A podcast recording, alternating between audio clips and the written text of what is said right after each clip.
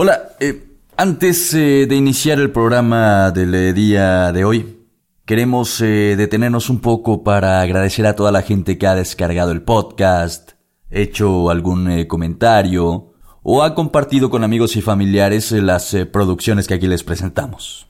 Estamos más que emocionados por la respuesta que hemos recibido, pero más aún nos sentimos bien comprometidos de seguir compartiendo contenidos de calidad.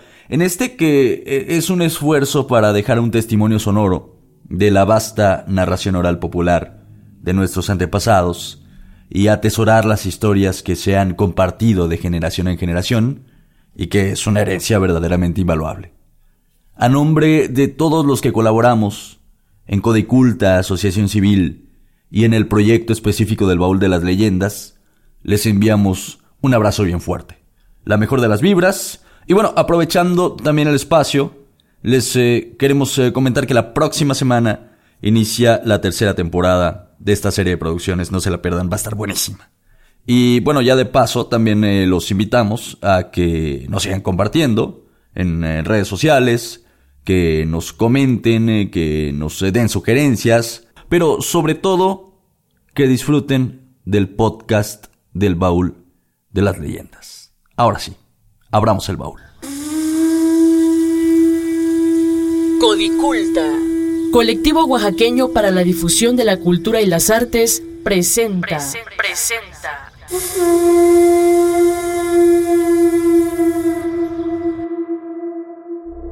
Apaga la luz.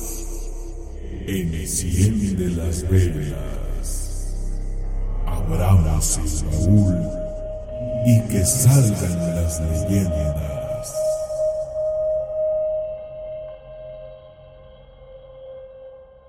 Casi todas las noches, cuando Rosendo regresaba de trabajar su milpa, por el Cerro Grande veía unas luces de un color naranja muy intenso que se contoneaban de un lado a otro por encima de la montaña.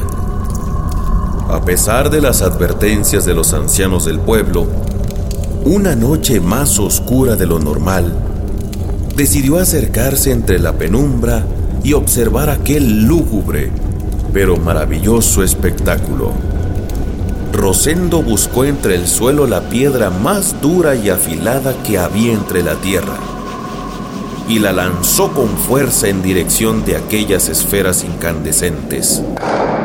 Por el golpe, unos sopilotes volaron despavoridos y Rosendo se alejó presuroso del lugar. Burlón pasó a beber unos mezcales a la cantina de don Zenén y contó en forma altiva a su amigo Julio su previa fechoría. Cuando llegó a su casa un par de horas después, la situación era bastante confusa.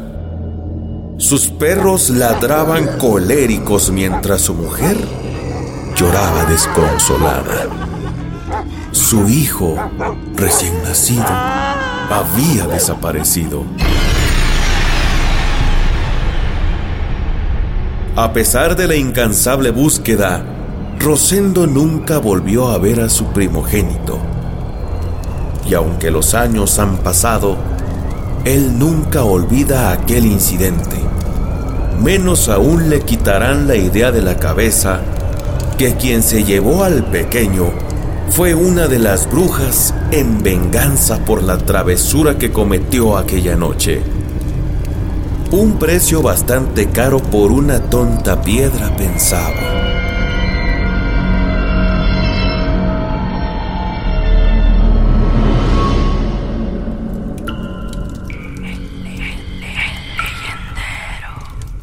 la gran enciclopedia de mitos y leyendas.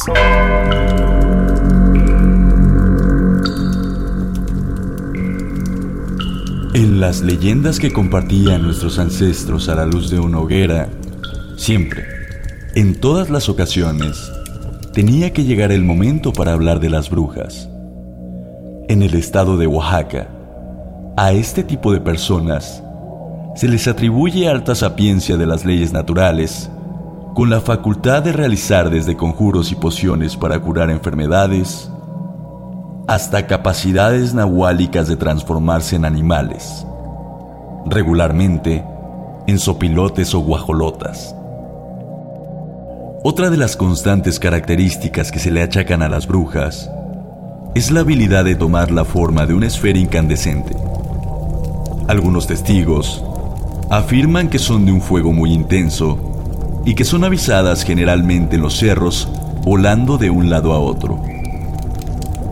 Para realizar esta transformación, la bruja se despoja de su cabeza, la deposita en el suelo y ya decapitadas pueden volar en el firmamento.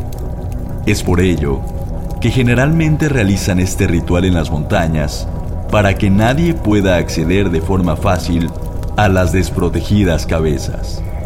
Pues según la sabiduría popular, si cambias de lugar los rostros de las brujas, al bajar no sabrán cuál es el suyo y podrían confundirse uniéndolas con el cuerpo equivocado, para luego morir por el error.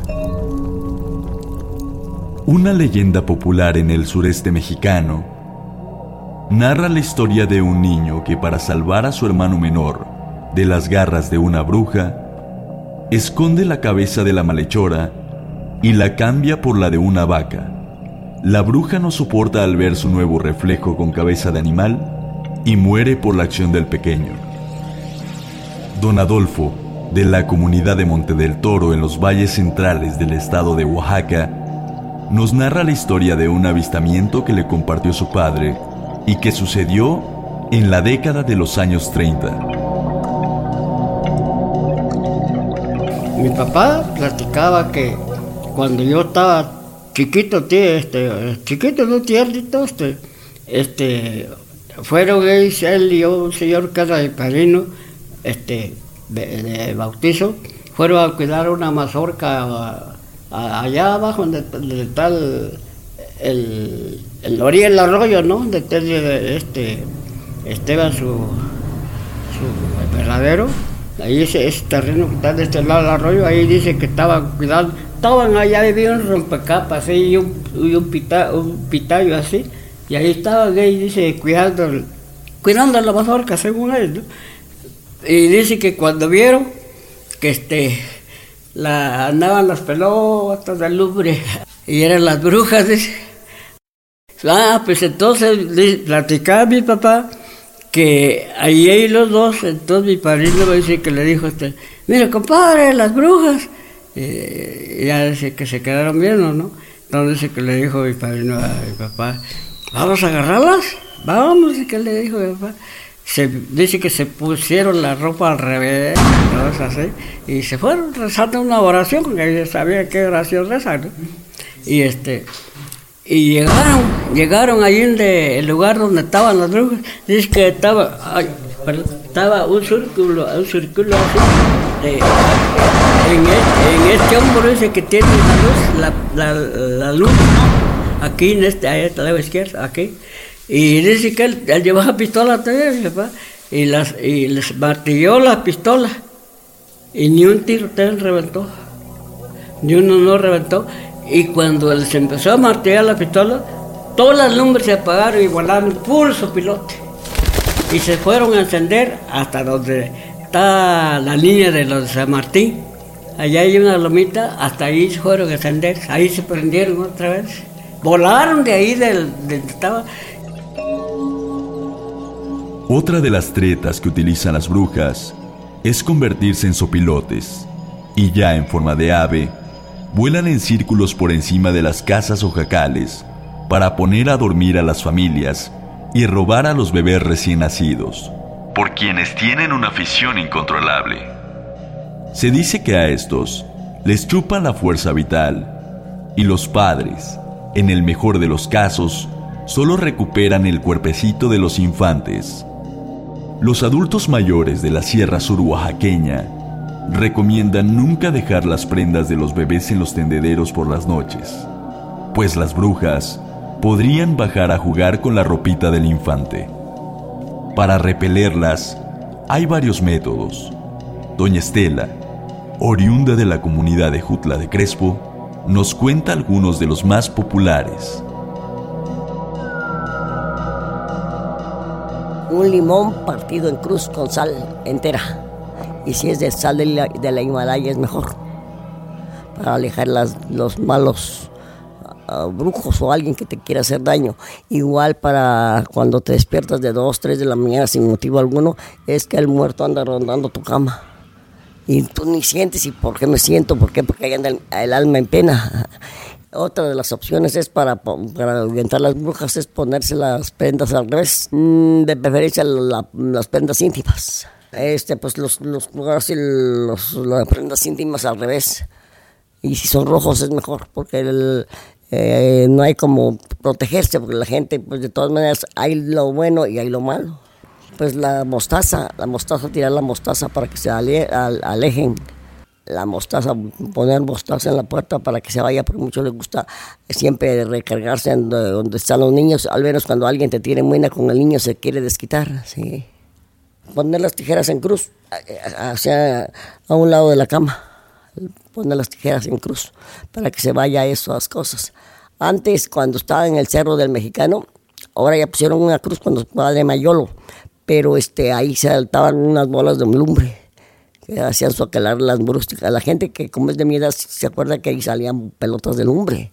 Eran grandes de este tamaño. Bueno, hasta aquí, cuando decía mi, madre, me decía, metan su noche de brujas, eran unas pelotonas grandes. Así, a donde estábamos nosotros, al cerro donde está la cruz, se miraban de este tamaño, así como de un metro de, de ancho por otro de, de largo.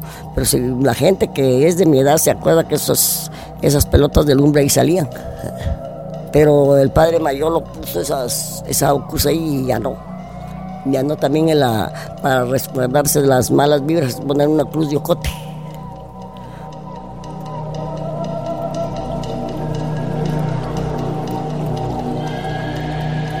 Las brujas, los perros negros, los nahuales, pingos, tonales y chaneques son solo un claro ejemplo de la vasta narración oral popular en el estado de Oaxaca, México y América Latina. Soy el leyendero y tú me escuchas en el crujir de los árboles y el ulular del viento. Hasta la próxima leyenda.